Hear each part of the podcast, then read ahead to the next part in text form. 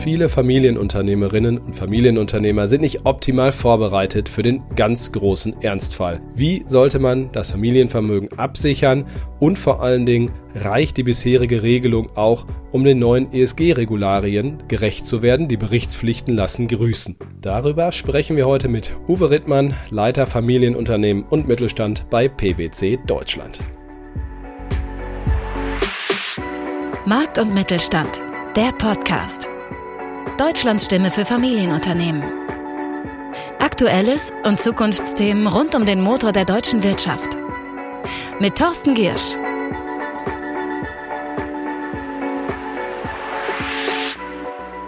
Wir starten mit dem Gespräch in ungefähr drei Minuten. So lange gibt es das Wichtigste der Woche aus Sicht des Mittelstandes. Das sollten Sie wissen.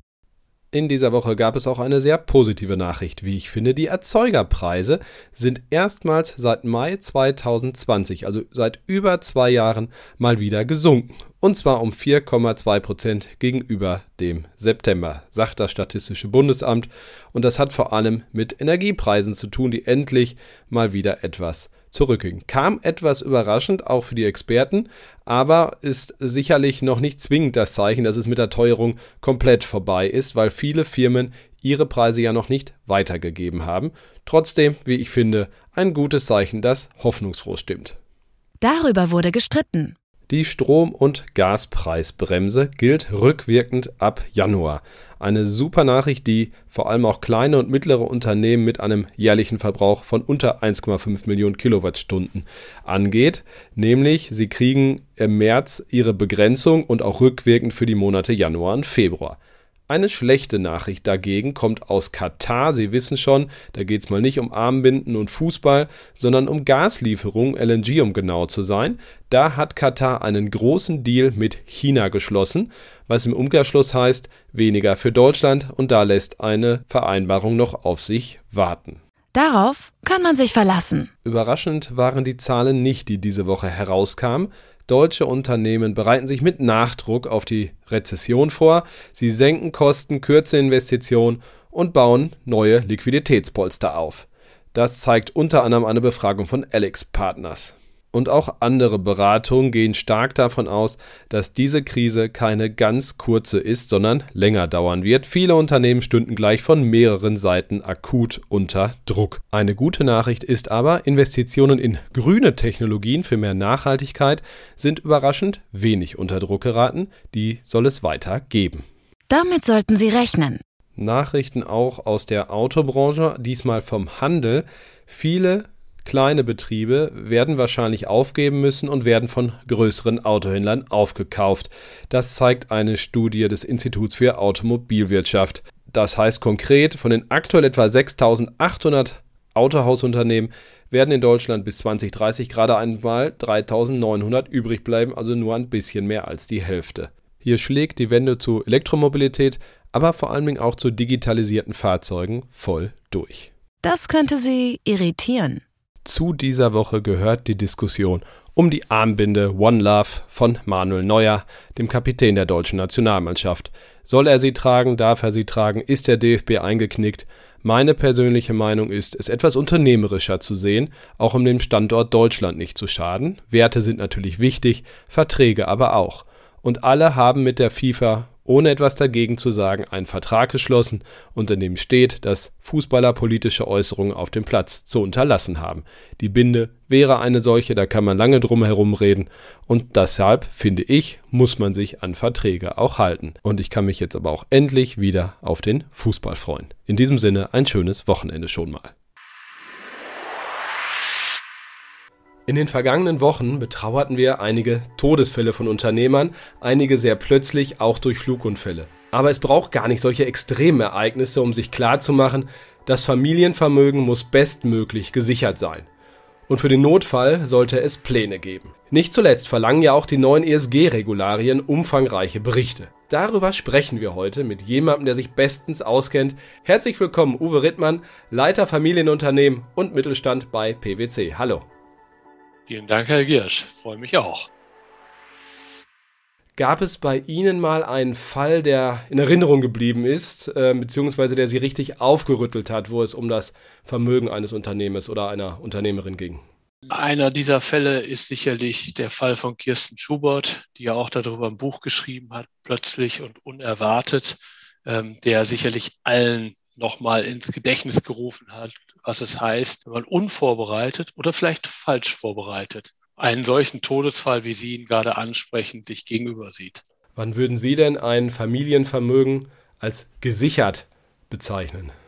Wichtig, erstmal sicherlich eine Diversifikation zu haben, verschiedenste Assetklassen, verschiedenste Jurisdiktionen, all diese ganzen Dinge, aber auch die richtigen Vorsorgen. Also gibt es ein Testament? Wer soll es verstrecken? Wer soll nachfolgen? All diese, diese ganzen Dinge, die gerade in solchen Fällen, wie vorhin kurz angesprochen, einfach nicht vernünftig da waren.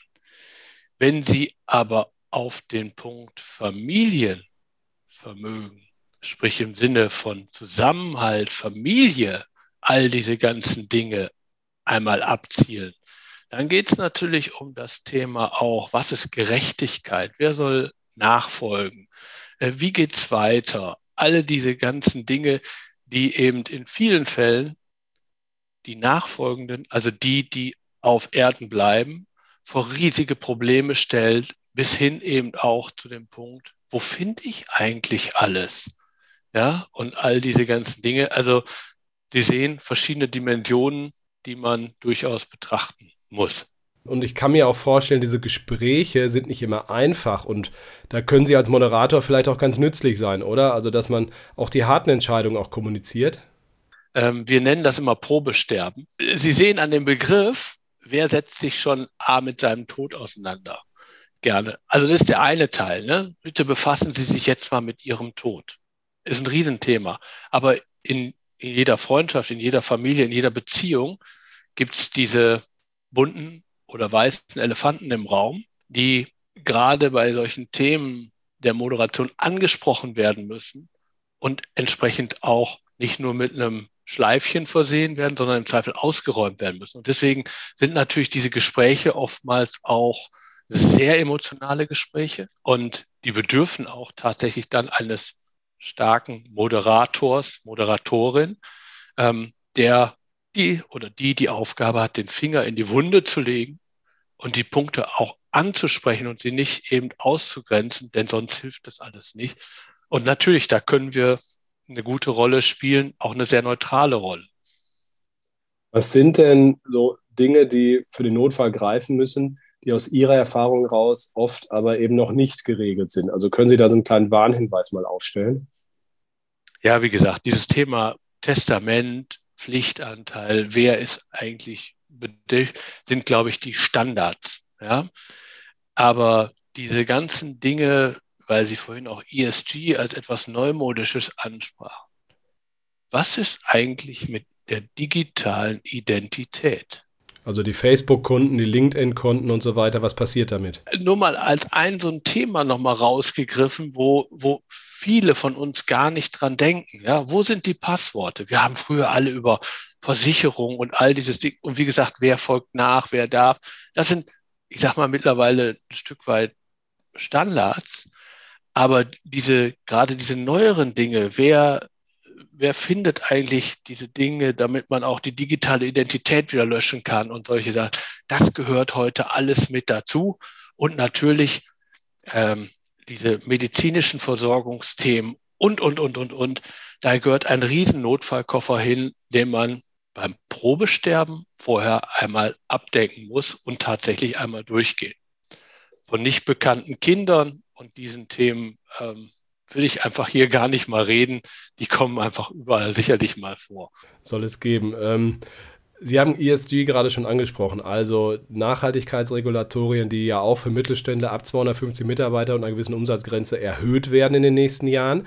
Ähm, wenn ich mal ganz blöd fragen darf, was glauben Sie, wie viel Prozent der Mittelständler sind da auf die Aspekte rund ums Vermögen, Familienvermögen schon optimal vorbereitet? Was ist Ihre Schätzung? Drei Prozent. Das ist äh, deutlich wenig. Woran hapert Ehrlich gesagt, wir diskutieren das gerade sehr stark auch intern. Ähm, die wenigsten sind sich bewusst, dass auch eine Regulatorik, die für kapitalmarktorientierte Unternehmen gemacht worden sind, dauerhaft auch auf Familienunternehmer und Mittelständler auch mit gar nicht so riesiger Größe zu rollen. Ist den meisten leider noch überhaupt nicht bewusst. Zweiter Punkt, der meines Erachtens damit reinspielt, ist der Punkt, dass ganz viele sagen, ja, wir machen doch schon so viel, da wird das doch gar kein Problem mehr für uns sein. Wir haben doch hier in der Gemeinde und all diese ganzen Dinge. Aber da sind viele sich eben überhaupt nicht der Formalität des Themas bewusst. Und last but not least kommt natürlich ein Punkt hinzu, der wieder in einer anderen Dimension ist. Banken, Investmentfonds, all diese Kunden, Lieferanten, werden irgendwann gezwungen sein, diese Themen mitzubewerten für Kreditkonditionen, für Anlagekonditionen, für ich weiß nicht was, ja, ähm, bis hin zu diesem Thema, wird man überhaupt als Kunde zugelassen? Also, und diese Dynamik meines Erachtens nach, die da aufkommt, ist bei den wenigsten bis hierhin komplett wirklich realisiert. Ja? Gesehen wahrscheinlich schon ab und zu, aber realisiert ähm, noch wenig. Denn im Moment kümmern sich alle um Energie, Ukraine, Arbeitskräfte, Fachkräfte, all diese ganzen Themen, die momentan wirklich vorne in der Hirnschale ähm, die Kapazität beschäftigen. Kann man ein Stück weit verstehen. Auf der anderen Seite ist Nachhaltigkeit. Und dazu gehören eben auch Themen wie Familienvermögen äh, echt, echt natürlich wichtig. Können Sie mal in, in wenigen Sätzen, ich weiß, es ist schwer, weil es so komplex ist, kurz beschreiben, auf was für Regula Regularien, auf was für Nachweis, Berichtspflichten sich Mittelstände einstellen müssen, ungefähr beim Thema Familienvermögen? Meistens ist ja das Unternehmen das größte Asset im Familienvermögen.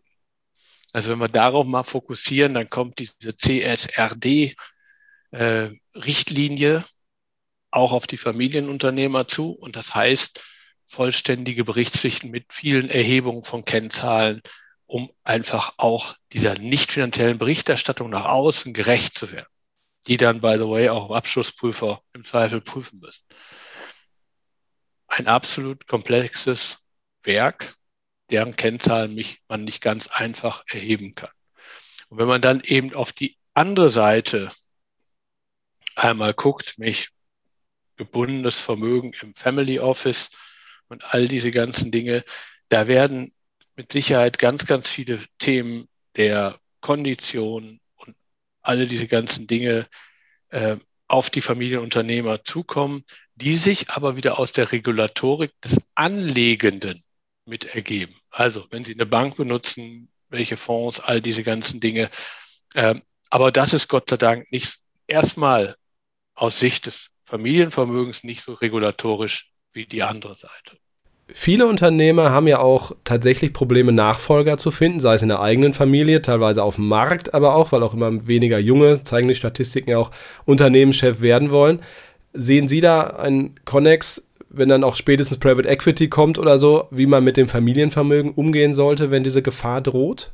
Private Equity ist nach wie vor in Deutschland wirklich kein geliebtes Kind für Familienunternehmer, obwohl es aus unserer Sicht, aus meiner persönlichen Sicht, durchaus eine gute Alternative als Ergänzung sein kann, um im Zweifel auch fremdgeführt den Wert auch vielleicht für die nächste Generation zu erhalten.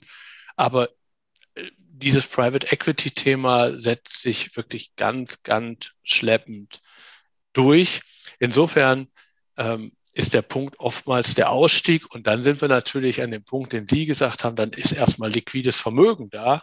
Und dann fängt oftmals die Überlegung an, was mache ich jetzt damit? Ähm, aber da sind halt die wenigsten, die sagen, jetzt lassen wir es nur auf der Bank ähm, irgendwie liegen und warten mal auf Zinsen.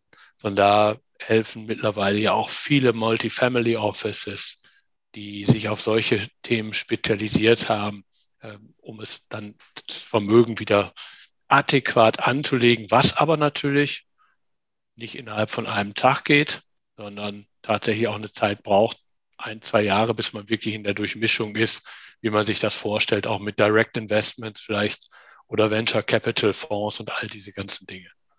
Family Office ist das eine, was muss man bedenken, wenn man eine Stiftung gründet oder beziehungsweise dieses Modell aussetzt. Passt das? Äh, Entschuldigung, ich stelle die Frage nochmal, jetzt habe ich mich selbst. Family Offices sind das eine. Was muss man denn bedenken, wenn man eine Stiftung gründet oder das Thema angeht? Stiftungen, auch das eine tolle Frage von Ihnen. Man merkt, Sie sind nah am Markt. Stiftungen sind äh, ein sehr beliebtes Vehikel, um eben gerade als Familienstiftung den Willen der Vorgängergeneration in die nächsten Generationen reinzutragen, ohne dass das Thema Inhaberschaft noch weiter ein Thema bleibt. Familienstiftungen haben natürlich einen riesen Nachteil.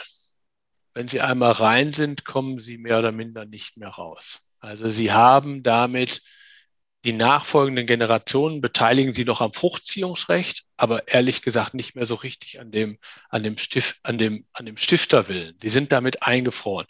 Wenn man nun in eine durchaus sehr volatile Welt guckt, wie wir sie gerade vor uns haben, Corona, Ukraine-Krieg, geopolitisches Auseinanderfallen, all diese ganzen Dinge, dann mag das eine oder andere Modell aber über die Jahre doch sich verändern müssen, um Bestand zu haben.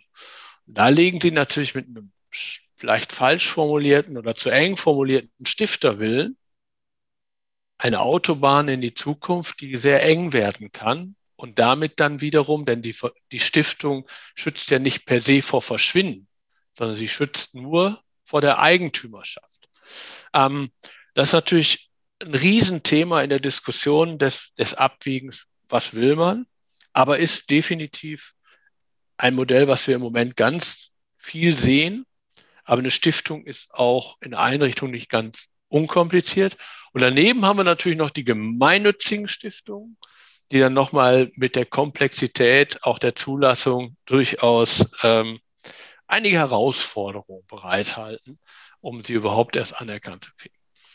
Aber ist def definitiv ein Modell, was diesem Thema Nachfolge und Fortführung des Stifterwillens oder des, der vorauseilenden Generation durchaus probaten Ausdruck geben kann. Überhaupt keine Frage. Und machen ja auch im Moment viele.